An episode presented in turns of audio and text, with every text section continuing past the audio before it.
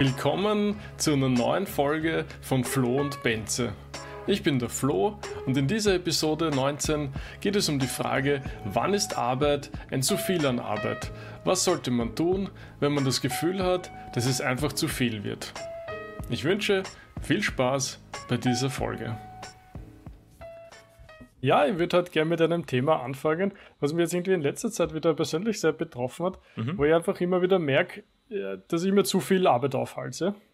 Und das äußert sich dann auf der einen Seite natürlich in Stress, ist klar, und, und auch in Müdigkeit und große Erkenntnis, Müdigkeit kann auch von zu viel Arbeiten kommen. Mhm. Und äh, wo würde ich es noch merken? Na, ich würde es auch dann merken, zum Beispiel, dass am Ende der Woche hast du viel, viel gearbeitet und dann ist es auf einmal vorbei, die Woche, und du denkst so, pff, was habe ich jetzt eigentlich gemacht? Und bist komplett erledigt, bist komplett fertig und irgendwie so rückblickend ist nicht viel passiert.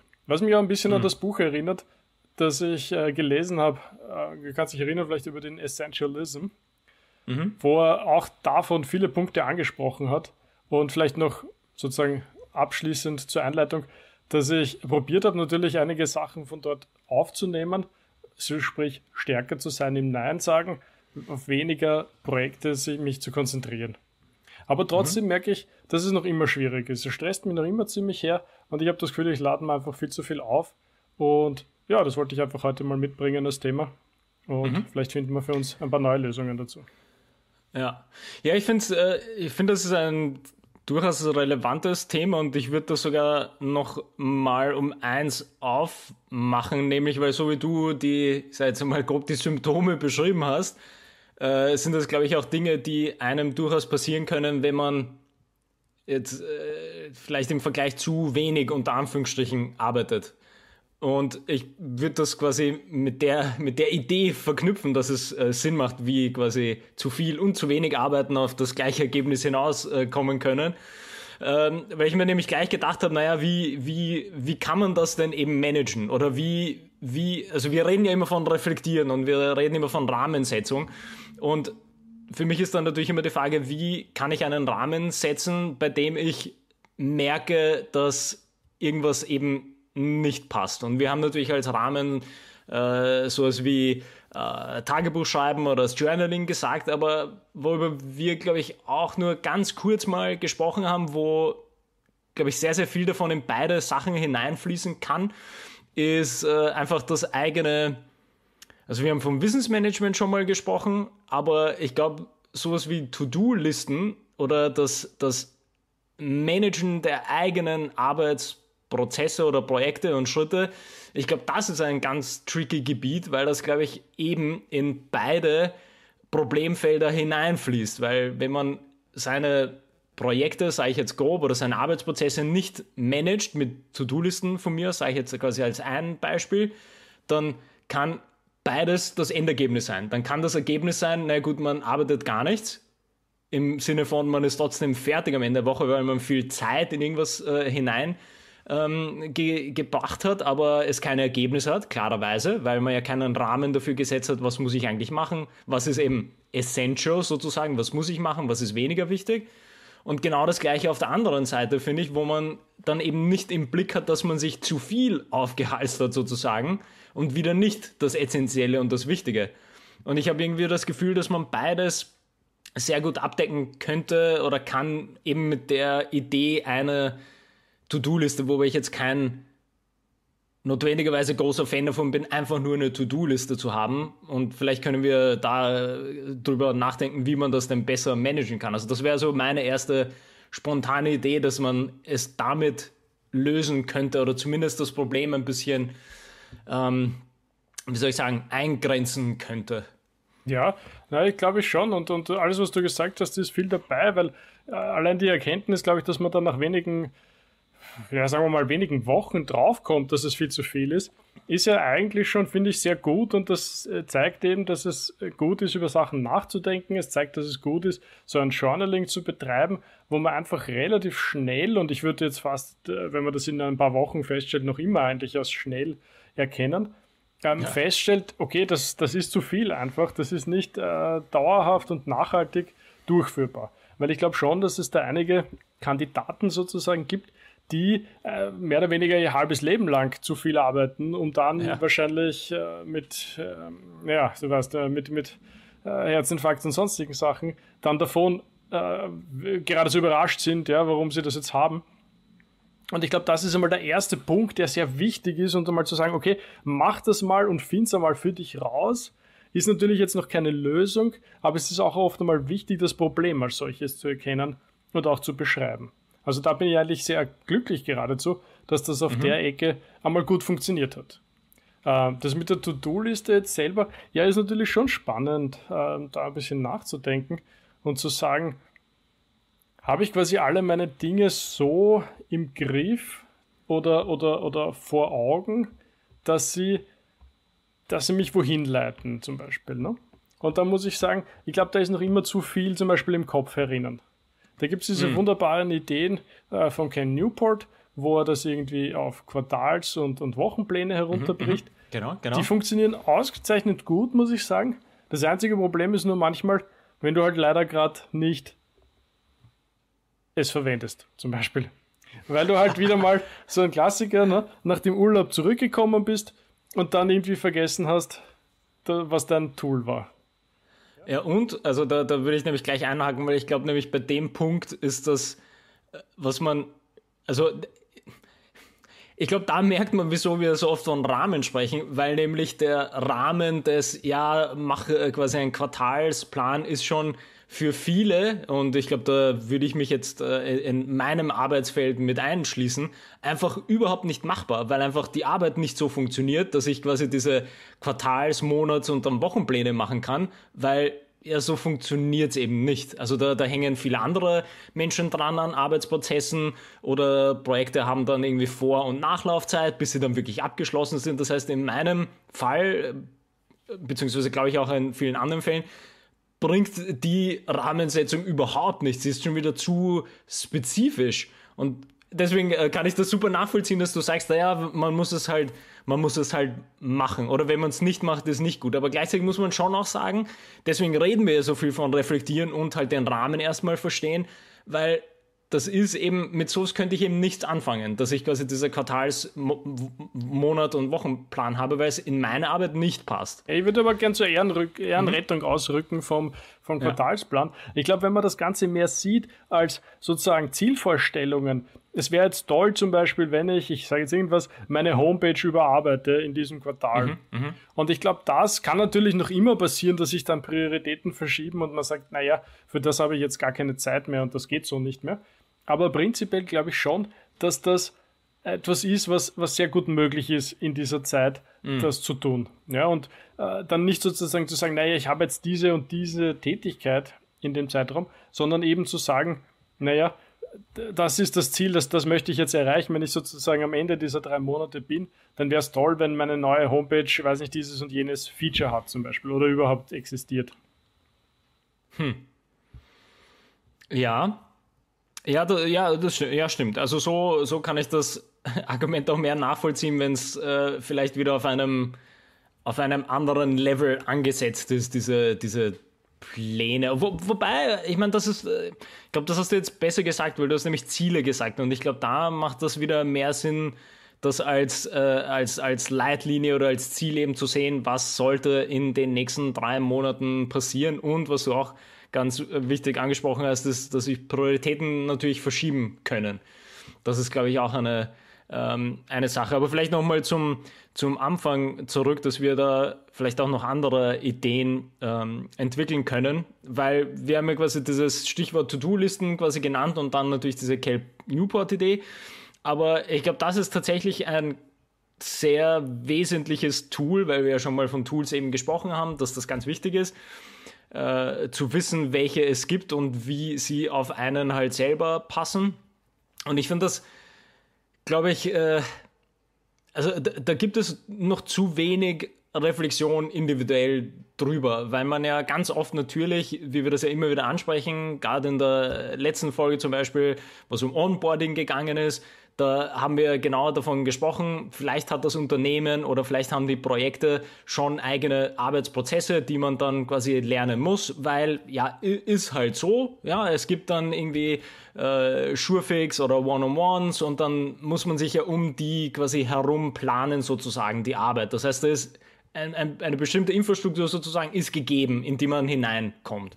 Und da ist aber eben der, der Schlüssel, dass man das glaube ich, ganz, ganz wesentlich nochmal für sich selber eben reflektieren muss, was man denn braucht. Und ich weiß gar nicht, ob es so viel bringt, irgendwie konkrete Sachen zu nennen, weil es halt einfach so spezifisch sein kann, auch eben, wie du gesagt hast, auf die, auf die, auf den eigenen Charakter oder auf die eigene Persönlichkeit. Ja, weil äh, wenn man länger vielleicht eben als, als Wissensarbeiter oder halt in Projekten arbeitet, dann lernt man gezwungenermaßen so viele äh, To-Do-Listen, Management, Konzeptsysteme, Tools, äh, wie auch immer kennen, dass, ja, klar könnten wir aufzählen, weiß nicht, ein Kanban-Board mit irgendwie ähm, To-Do, Done und äh, äh, Have to Do oder was weiß ich. Da gibt es ja unendlich viele, die, die auf unterschiedlichen Konzepten aufbauen oder halt eine Standard-To-Do-Liste, die an den Kalender gebunden ist und die ich dann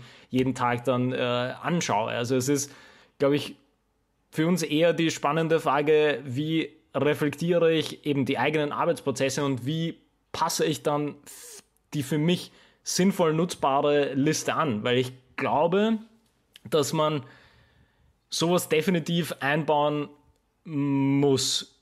Eben deswegen, wie du es am Anfang schon eingeleitet hast, dass man nicht hintenrum auf einmal im Burnout endet. Ja, Und das ja, ist quasi ja. eine wirklich eine proaktive Sache, die man, glaube ich, angehen muss. Lass mich die Kiste nochmal ein bisschen weiter aufmachen. Weil mhm, auf der mhm. einen Seite äh, habe ich äh, gestern einen, einen, Freund getroffen, der auch gemeint hat, er, er tut sich gerade nicht so leicht, irgendwie quasi die, die Arbeit und, und uh, unterzubringen und, und dann das stresst ihn ein bisschen, hat er gemeint. Und dann, dann wirkt sich das aus auf die Kinder und dann, dann das taugt ihm nicht so. Und ich möchte es ein bisschen verbinden mit dem, was du vor unserem Gespräch heute erwähnt hast, dass man mhm. einfach äh, darauf schauen kann, ich weiß nicht, ja müsste, wie auch immer du das gesagt hast, auf äh, die Hobbys zum Beispiel zurückkommen. Mhm. Und ich habe auch ihm gesagt, wie es denn eigentlich ausschaut, ob er zum Beispiel das schafft, an einem Tag, äh, nach der Arbeit zum Beispiel oder in der Mittagspause oder wie auch immer, einfach mal ein halbes Stündchen oder ein Stündchen rauszugehen und ein bisschen, er wohnt eh am Land, ein bisschen äh, nett spazieren zu gehen dort in der Gegend oder so. Und dann hat er gemeint, naja, schafft er jetzt eigentlich gerade nicht so derzeit. Und ich persönlich muss auch sagen, also abgesehen davon, dass ich jetzt zum Glück wieder ins Gym gehe, ist das halt auch schwierig teilweise. Also es wird sicher helfen, nach der Arbeit zum Beispiel eben regelmäßigst sozusagen diese, diese kleine Runde draußen zu drehen, die halt irgendwie vielleicht eine Stunde braucht oder so. Oder halt, er hat auch noch den sozialen Kontakt erwähnt. Er hat auch gemeint, dort wo er jetzt wohnt, ist natürlich ein bisschen einsam, weil es eher weiter draußen ist. Und er merkt einfach, dass ihm der soziale Kontakt da draußen auch ein bisschen abgeht, der sozusagen außerhalb der Familie stattfindet. Und ich mhm. glaube, das wäre wichtig, irgendwie auf das nochmal einzugehen. Ja, also ich meine, definitiv. Ich würde das sogar als absolutes Muss bezeichnen, dass man ein, ein Hobby hat. Und äh, ich meine, da gibt es natürlich unterschiedliche Ebenen, wie man, wie man das Thema angehen kann, aber vielleicht. Äh, hintenrum gesehen wäre für mich die einfache Argumentation bei dieser Hobby-Geschichte ist eben, wenn man ein Hobby hat, das man tatsächlich äh, ernst nimmt, und das äh, sind vielleicht Begriffe, die sich so ein bisschen schlagen, weil wenn es ein Hobby ist, kann man es dann ernst nehmen, weil es ist ja quasi ein Hobby. Ich weiß jetzt nicht, wie es im, im Duden genau definiert ist oder wie das Verständnis ist, aber ich glaube, wenn man äh, Hobby sagt, dann denken die meisten Menschen dann, ja, ja, das ist halt etwas, was man eben das, was nicht Arbeit ist und das man hin und wieder mal macht. Aber quasi wir reden ja konkret von einem, einem, einer Ausgleichsaktivität. Sagen wir nicht Hobby dazu, sagen wir Ausgleichsaktivität, weil dann macht das Gesamtbild irgendwie viel mehr Sinn. Und der Punkt ist ja, dass du das ja tatsächlich ernst nehmen musst, weil es ja eben eine Ausgleichsaktivität ist. Das heißt, wenn das zum Beispiel geplant ist, und wir gehen ja davon aus, dass man ja auch seinen Arbeitstag in gewisser Maßen planen kann. Also, dass man weiß, wann beginne ich, wann mache ich eben mein Shutdown-Journal, wo ich genau weiß, ich höre zu dem Zeitpunkt auf, was ja auch ganz, ganz wichtig ist, haben wir auch schon oft gesagt. Und was passiert danach? Also wo kann ich diese, diese Ausgleichsaktivität wirklich einplanen? Mhm. Und das ist eben, also ich habe deswegen gemeint hintenrum, weil nämlich viele andere Probleme unter Anführungsstrichen dann nicht mehr auftauchen, weil ich ja schon diese Ausgleichaktivität eingeplant habe in den Tag. Das heißt, das ist nicht etwas, das mal und mal kommt, sondern eben, wie du gesagt hast, ja, das kann sein, eine halbe Stunde äh, irgendwie in den Wald zu gehen. Und äh, man, man, muss das ja nicht mal dann irgendwie äh, overthinken, wie man so schön auf Englisch sagt. Ich meine, man kann sich auch äh, sehr wohl ein Audiobuch mitnehmen und in einer halben Stunde Audiobuch hören. Also es geht ja nicht darum, dass man ähm, jetzt irgendwie Hardcore äh, Achtsamkeit betreibt und, und äh, den, den Wald aufnimmt, was natürlich auch schön ist und bringt viele Vorteile. Also das will ich jetzt gar nicht irgendwie schmälern, die, die Wirksamkeit davon. Aber die Idee ist ja eben, dass es eine Ausgleichsaktivität im Tag gibt, die halt neben der Arbeit steht. Und wie wir es ja immer wieder sagen, also es gibt ja Arbeit und Leben. Also es ist nicht nur, es ist nicht nur Leben und es ist nicht nur Arbeit. Und deswegen ist es ja eigentlich spannend, das so mitzudenken, dass das wirklich Teil des Tages ist irgendwie. Absolut, absolut. Ich glaube, das gehört auch dazu. Und ich habe jetzt auch wieder diese Woche gemerkt, um vielleicht nochmal auf diesen Teil von, von Arbeit nochmal mehr einzugehen, mhm. dass ich, ich war jetzt im Büro äh, diese Woche öfters und ich habe einfach gemerkt, dass ich mir schwer tue, im Büro erstens den Fokus aufzubauen, den ich zu Hause habe.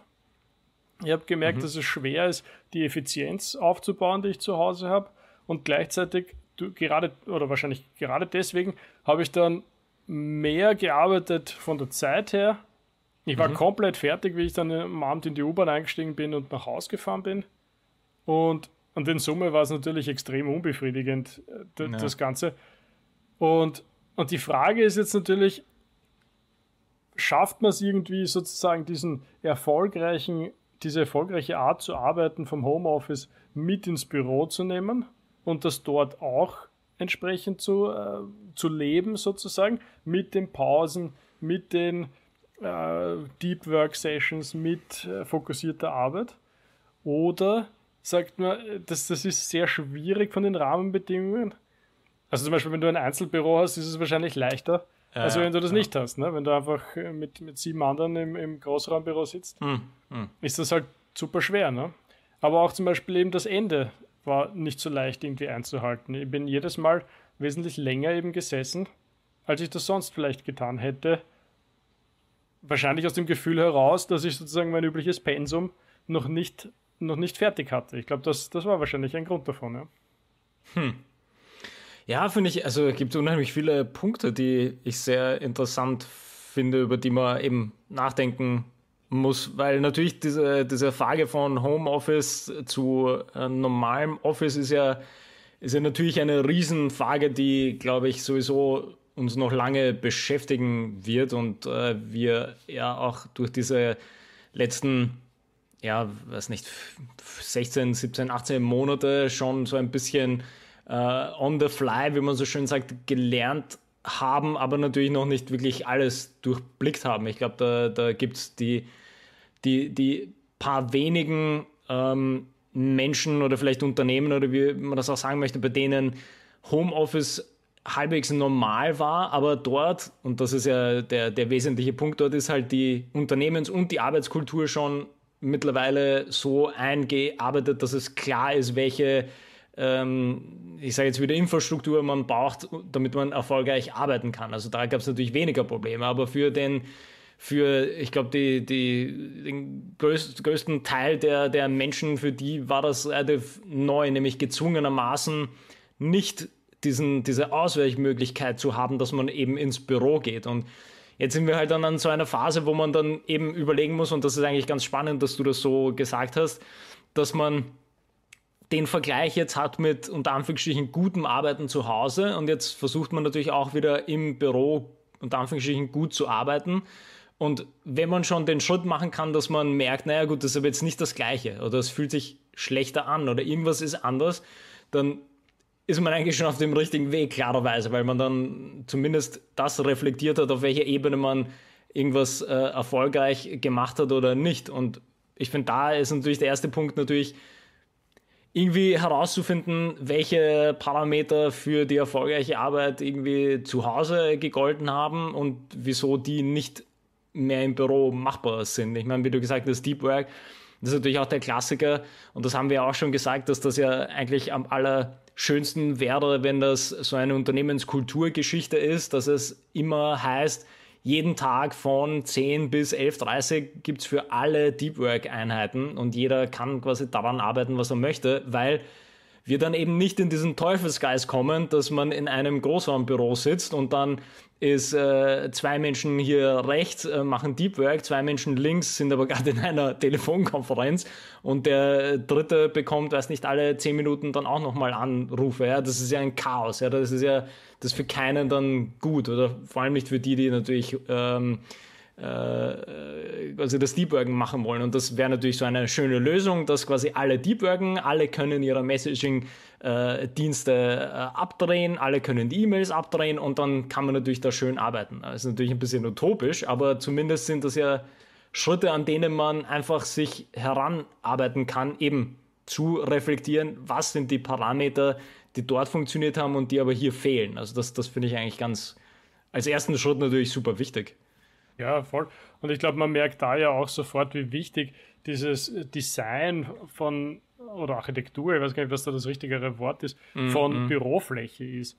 Also es gibt ja. ja diesen Trend jetzt schon seit einiger Zeit, immer wieder halt noch mehr ins Großraumbüro zu gehen.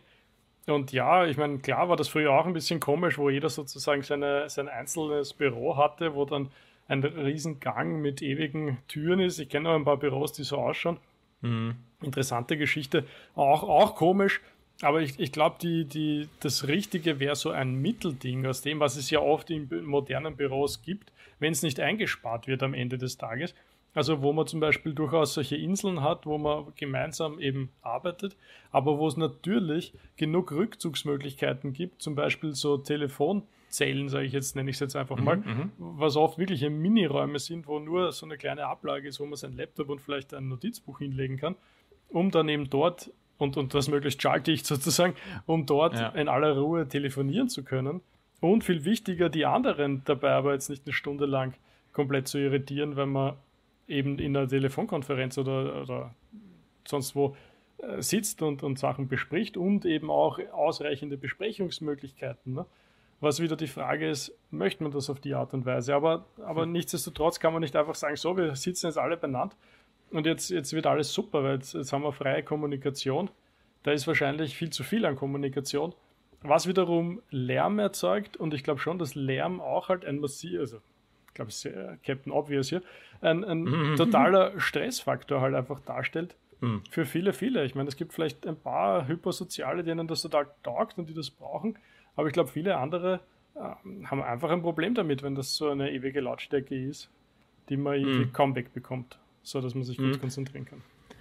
Ja, was ich, wo ich vielleicht nochmal zurückkommen wollen würde, weil nämlich diese die Frage nach quasi Ausgleichsaktivitäten wie Hobbys und sowas, ich glaube, das müssen wir nicht jetzt irgendwie weiter ausführen und äh, vor allem nicht die Frage, wie wählt man ein Hobby aus und wie ernst und Anführungsstrichen müssen wir das nehmen, das ist quasi nicht die, The die Thematik, weil selbst die, ich glaube, selbst die Menschen, die schon irgendwie äh, fünf Minuten vor dem Burnout sind, werden bestätigen können, ja, ja, stimmt, Ausgleichsaktivitäten sind super wichtig und ja, trotzdem, wie gesagt, zehn Minuten später äh, halb im Krankenhaus wegen Burnout. Also da, es liegt ja nicht am Bewusstsein, dass das nicht wichtig wäre, eine Ausgleichsaktivität neben der Arbeit zu haben. Aber ich glaube, die spannende Frage ist ja vielmehr das, wie manage ich alles, dass es nicht so weit kommt, weil nämlich die Frage hast du ja quasi, mit der hast du eigentlich eingeleitet, dass, okay, man hat quasi diese, diesen Reflexionsschritt schon gemacht, okay, dass irgendwas passt nicht. Also eben, wie wir es ja immer wieder sagen, ja, das ist ja das Schöne, zum Beispiel ein Tagebuch schreiben oder ein Shutdown-Journal, dass ich immer wieder diesen Loop habe oder dieses Review einer Woche, eines Tages habe, wo ich dann vielleicht merken könnte und wieder, da, da, das Schöne ist ja dann, und da, haben wir auch äh, nicht un, unlängst eine, eine, eine Folge über Journaling gemacht, wo, glaube ich, der wesentliche Punkt nämlich war, dass man das nur für sich selber schreibt. Das heißt, man kann mit sich selber auch durchaus ehrlich sein und dann eben sagen, die Woche, ich war fertig, ich bin müde, ich habe das Gefühl, ich habe nicht gearbeitet, weil genau darum geht's. Also das muss man für sich selber machen und da beginnt ja dann dieser interessante Entwicklungsprozess, dass wenn ich merke nach dieser Woche, okay, irgendwas passt nicht, ich war müde, ich habe nicht so viel gearbeitet, ähm, was kann ich dann machen? Und ich glaube, das ist ja das, wo wir vielleicht jetzt eher darauf hin äh, könnten, mit was, was mache ich danach? Was ist, wenn ich diese Reflexionsschritte schon durchlaufen habe? Und meine nächste Überlegung ist, ja, okay, wie, wie, wie, ich sage jetzt mal grob, äh, bekämpfe ich dieses Problem sozusagen? Also wie kann ich das wieder in einen Einklang bringen, also Arbeit und Leben äh, in Einklang bringen sozusagen? Ja, ich, ich glaube auch, dass es das sicher das, der richtige Weg dazu hin ist. Und, und vielleicht kommt es auch ein bisschen auf das zurück, haben wir, glaube ich, auch schon mal erwähnt in so einem privaten Gespräch, wo es einfach, äh, John Peterson würde sagen, du musst irgendwie ein bisschen mehr Verantwortung in dein Leben hineinbringen. Haben wir auch, glaube ich, online schon mal hier erwähnt. Einfach, um sozusagen aus diesem Trott herauszukommen, äh, der dich einfach begleitet aus der Arbeit heraus und der deinem Leben dann vielleicht, jetzt jetzt ein bisschen philosophisch, dann auch mehr, einfach mehr Sinn gibt zum Beispiel, ne? weil du einfach irgendwie in dir spürst, da gibt es einfach mehr, für das es sich lohnt, irgendwie zu tun oder, oder mehr, für das es sich lohnt, eben diese von dir angesprochenen Ausgleichsbeschäftigungen äh, äh, zu, zu suchen, zu finden und dann aber auch eben umzusetzen und zu tun, um da sozusagen aus diesem Gefühl herauszukommen, okay, eine Woche hart gearbeitet, bin komplett fertig, aber was jetzt anders ist als vorige Woche, bin ich mir nicht so ganz sicher. Hm. Ja, was glaube ich auch interessant ist, das, das hatten wir glaube ich auch schon mal so ein bisschen angesprochen, ist, dass man eben auch ganz, ganz wesentlich vielleicht passt, das passt wieder zu dieser To-Do-Listen-Frage, nämlich man muss einfach wissen, auf welche Art und Weise man seinen eigenen Arbeitsfortschritt ähm, evaluiert, sage ich jetzt mal grob. Weil dann kommt man natürlich, also das führt ja wieder genau zu diesen Reflexionsschritten, dass ich dann am Ende der Woche sagen kann, naja gut, habe ich jetzt tatsächlich eben, also diese essentielle Essentialism, äh, was du ja auch in dem, dem Buch äh, oft erwähnt hast, ähm, habe ich tatsächlich sinnvolle, unter Anführungsstrichen, Arbeit gemacht oder habe ich zu viel davon gemacht, habe ich zu wenig davon gemacht? Aber das, also dazu ist es halt unheimlich wichtig, dass man überhaupt eine Evaluations- Ebene findet für die eigene Arbeit, weil ich glaube, damit gibt es ja auch schon Riesenprobleme und deswegen ist ja auch immer, äh, wo wir dann diesen, diesen Witz dann sagen, ist so, ja, ich meine, klar kannst du zehn Stunden durcharbeiten, aber du könntest auch nur neun Stunden durcharbeiten und eine Stunde Yoga machen. Und das wird wahrscheinlich in dieser äh, in, in dem Prozentsatz des erfolgreichen Arbeitens wird sich vermutlich sehr, sehr wenig tun in dieser einen Stunde, die du weniger in die Arbeit gesteckt hast, weil ja kein Mensch ist so effizient, dass du das dann wirklich über zehn Stunden durchziehen kannst. Nicht nur über neun, ja, aber nur so als Rechnung. Da sind wir nämlich schon automatisch bei der Ausgleichsaktivität. Ist so, ja, okay, ja, du hast dann neun Stunden gearbeitet, aber dafür hast du eine Stunde was anderes machen können. Und du hast aber trotzdem diesen Rahmen von zehn Stunden genommen. Aber es ist dazu natürlich unheimlich wichtig, zu wissen, wie evaluiere ich das, was ich überhaupt arbeite. Weil sonst komme ich ja nie in diese Reflexionsschleife hinein, dass ich mir denke oder sagen kann, ja stimmt, das war jetzt ein bisschen zu viel. Also ja, das, das muss, muss man erstmal wissen, wo die Baseline ist irgendwie. Ja, ich glaube aber, dass du mit dem Shutdown Journal ein gutes, ein gutes Handwerkszeug schon äh, sozusagen postuliert worden ist, wo ja. einfach äh, nochmal die Fragen aufgeworfen werden, was habe ich gut getan diese Woche äh, oder heute, was ist, was ist mir gelungen. Die Frage, ähm, was möchte ich ändern für morgen, also was möchte ich mir sozusagen morgen nochmal vergegenwärtigen, um etwas bisschen anderes zu tun. Und jetzt muss man mit der ersten Frage nochmal helfen. Äh, wofür, ja, wofür bin, bin ich dankbar, dankbar, war ja so richtig. die erste. Genau, genau, genau. Genau, danke. Wofür bin ich dankbar, richtig. Und um das sozusagen in ein bisschen ein, ein rundes Gebinde sozusagen hineinzugießen und letztendlich gilt natürlich auch unser, unser Satz der ersten Stunde, dass es soll einen Rahmen darstellen. Und wenn man das Gefühl hat, dass, dass diese drei Fragen decken es noch nicht ab für das, was man eigentlich möchte, dann einfach sich selber zu erlauben und auch, auch, auch zu tun, die, die, herzugehen und zu sagen, okay, ich, ich möchte mich regelmäßig mir noch eine andere Frage stellen.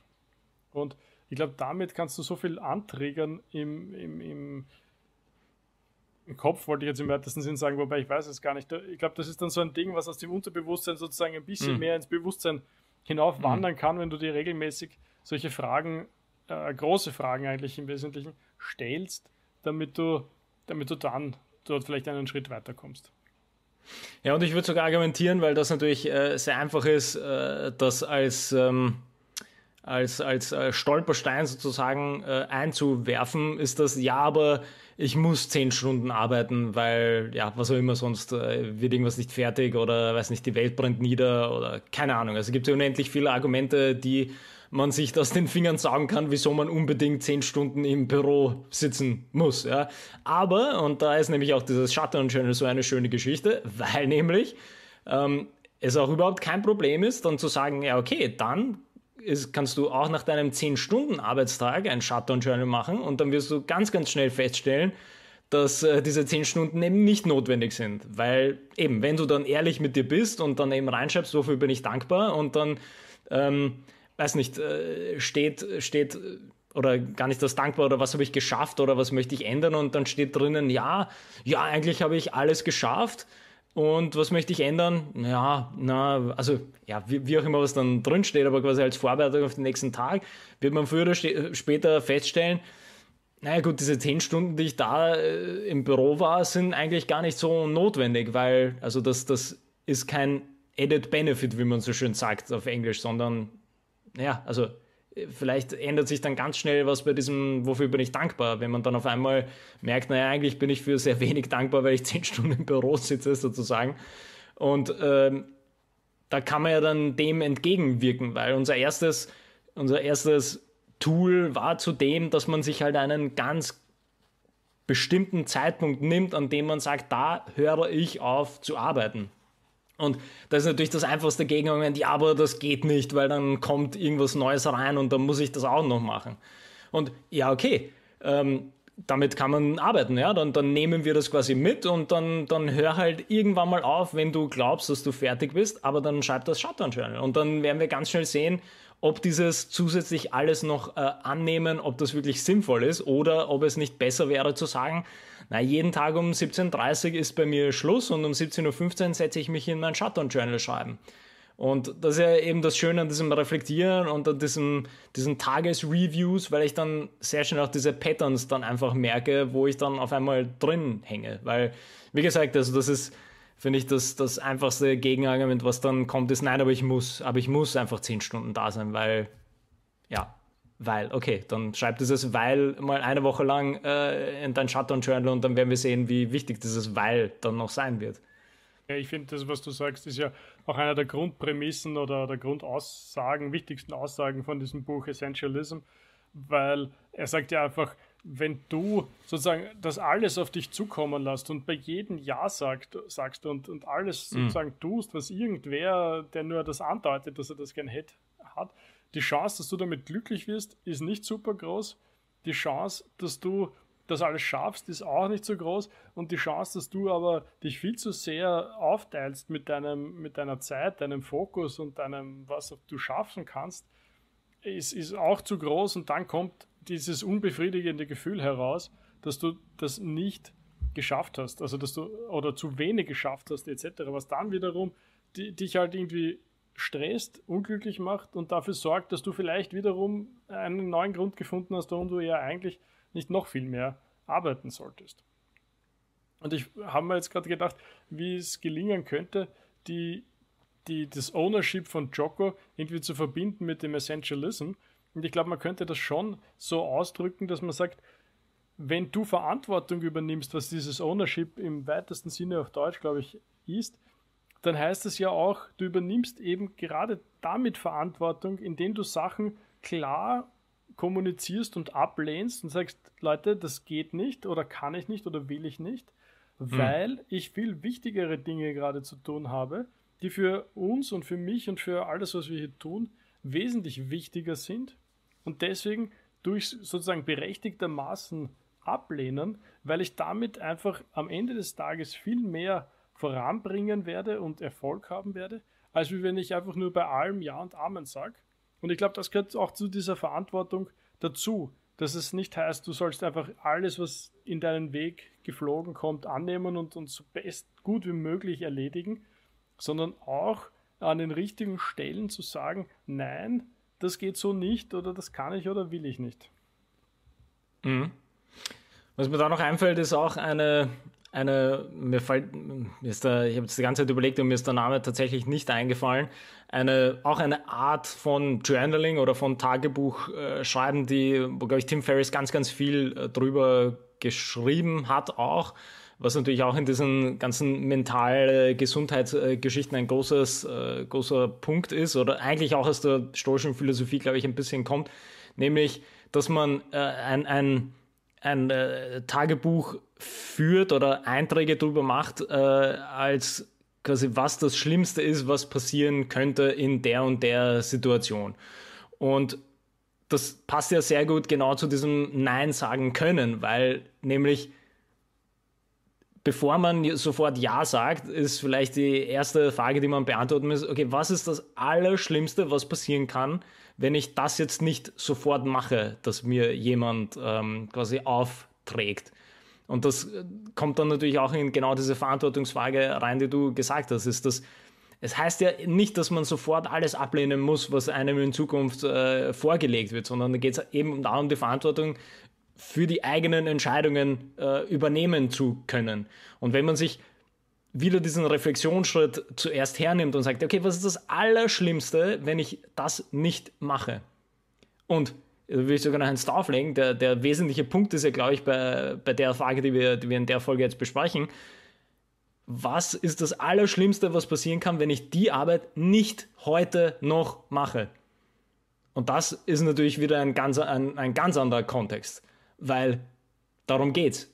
Ja, wenn, wenn du um 17.30 Uhr fertig sein möchtest und irgendjemand bringt dir um 17 Uhr irgendwas Neues, dann muss man sich die Frage stellen, was ist das Allerschlimmste, was passieren könnte, wenn ich das nicht heute noch mache und dann bis 19 Uhr hier sitze, sondern, ja, okay, dann mache ich das vielleicht morgen. Was ist das Allerschlimmste, was passieren kann? Dann wird sich in den meisten Fällen rausstellen, okay, ist eigentlich überhaupt kein Problem und ich kann ganz normal um 17.15 Uhr mein Shutdown-Journal schreiben und um 17.30 Uhr sagen, auf Wiedersehen, äh, ich habe andere Dinge zu tun. Also das finde ich auch eigentlich ein äh, ganz interessanten Punkt, als äh, um eben diesen Reflexions, äh, diese Reflexionsschleife halt nochmal anzustoßen, weil eben es geht nicht um Ablehnen, es geht nicht darum, nie irgendwas arbeiten zu wollen, sondern es geht darum, Verantwortung für sämtliche Prozesse, äh, die einem betreffen, zu übernehmen. Das ist, glaube ich, ganz wichtig.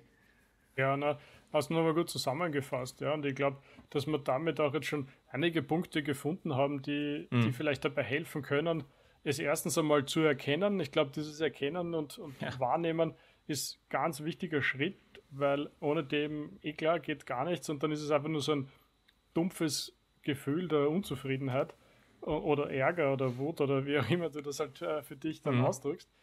Und gleichzeitig, wenn du feststellst, es ist der Fall, haben wir jetzt schon ein paar Werkzeuge sozusagen genannt, die, die, die prinzipiell mal erfolgsversprechend klingen auf dieser Ebene, wo natürlich wieder jeder einfach für sich rausfinden muss, was es denn ist. Ja, für den einen mag eben massiv helfen, dass er, dass er rausgeht in den, wie du es genannt hast, in den Wald und ein bisschen spazieren geht. Äh, für den anderen mag es sein, dass er sich aufs Rad setzt und dort ein bisschen den Kopf äh, ausschaltet oder laufen ist natürlich für viele auch so ein Klassiker auf dieser Ebene. Ähm, aber auch äh, Verantwortung in einem Hobby zu übernehmen oder halt auch im Rahmen einer möglichen Familie oder was es da für Möglichkeiten gibt, um mhm. sozusagen durchaus die Balance zwischen, wir sagen, Arbeit und Leben, aber dieses Leben durchaus auch auf das Podest zu heben und einfach für sich auch da wieder die Verantwortung zu übernehmen und zu sagen, hey, du musst auch auf dich schauen, du musst auch schauen, dass das in Summe einfach in einem Load ist und dass es, dass du sicher auch dann eben in der Arbeit die beste Leistung bringen kannst, wenn du gut drauf bist, gut ausgeglichen bist und da einfach viel auf die Beine stellen kannst. Äh, ich würde noch einen Satz noch hinten dran äh, aus dem einen Stichwort, das du genannt hast, nämlich Leistung bringen in der Arbeit. Ich glaube, das ist ganz, ganz wichtig, sich das wirklich ähm, in, ins Bewusstsein zu holen, dass man ja Leistung auch im Leben äh, sinnvoll abrufen möchte. Also ich möchte ja quasi für meine Familie und Freunde entsprechend da sein können. Ich möchte ja für meine ähm, körperliche Gesundheit entsprechend da sein können. Also es ist ja, glaube ich, etwas, das sowohl in der Arbeit als auch eben im Leben wichtig ist. Und diese Leistung kann man halt nur abrufen, wenn man sich dem Ganzen bewusst wird und die Verantwortung dafür übernimmt, wie das auch gelingen kann. Also es ist, glaube ich, noch ganz wichtig herauszuheben, dass das für beides zählt. Ja, absolut, absolut, ja. Sehr schön, sehr schön. Ja, hast du einen schönen Schlusspunkt noch gesetzt für diese, für diese Folge? Finde ich sehr gut. Und ja, ich, ich werde persönlich natürlich jetzt äh, weiter dranbleiben, weiter schauen, welche, welche Maßnahmen sozusagen erfolgsversprechend sind. Und vielleicht äh, können wir das ja nochmal aufgreifen in einer, in einer neuen Folge. Auf jeden Fall, ja. Ja, dann bedanke ich mich fürs Zuschauen, Hören und auch fürs Zuschauen. Und bis zum nächsten Mal.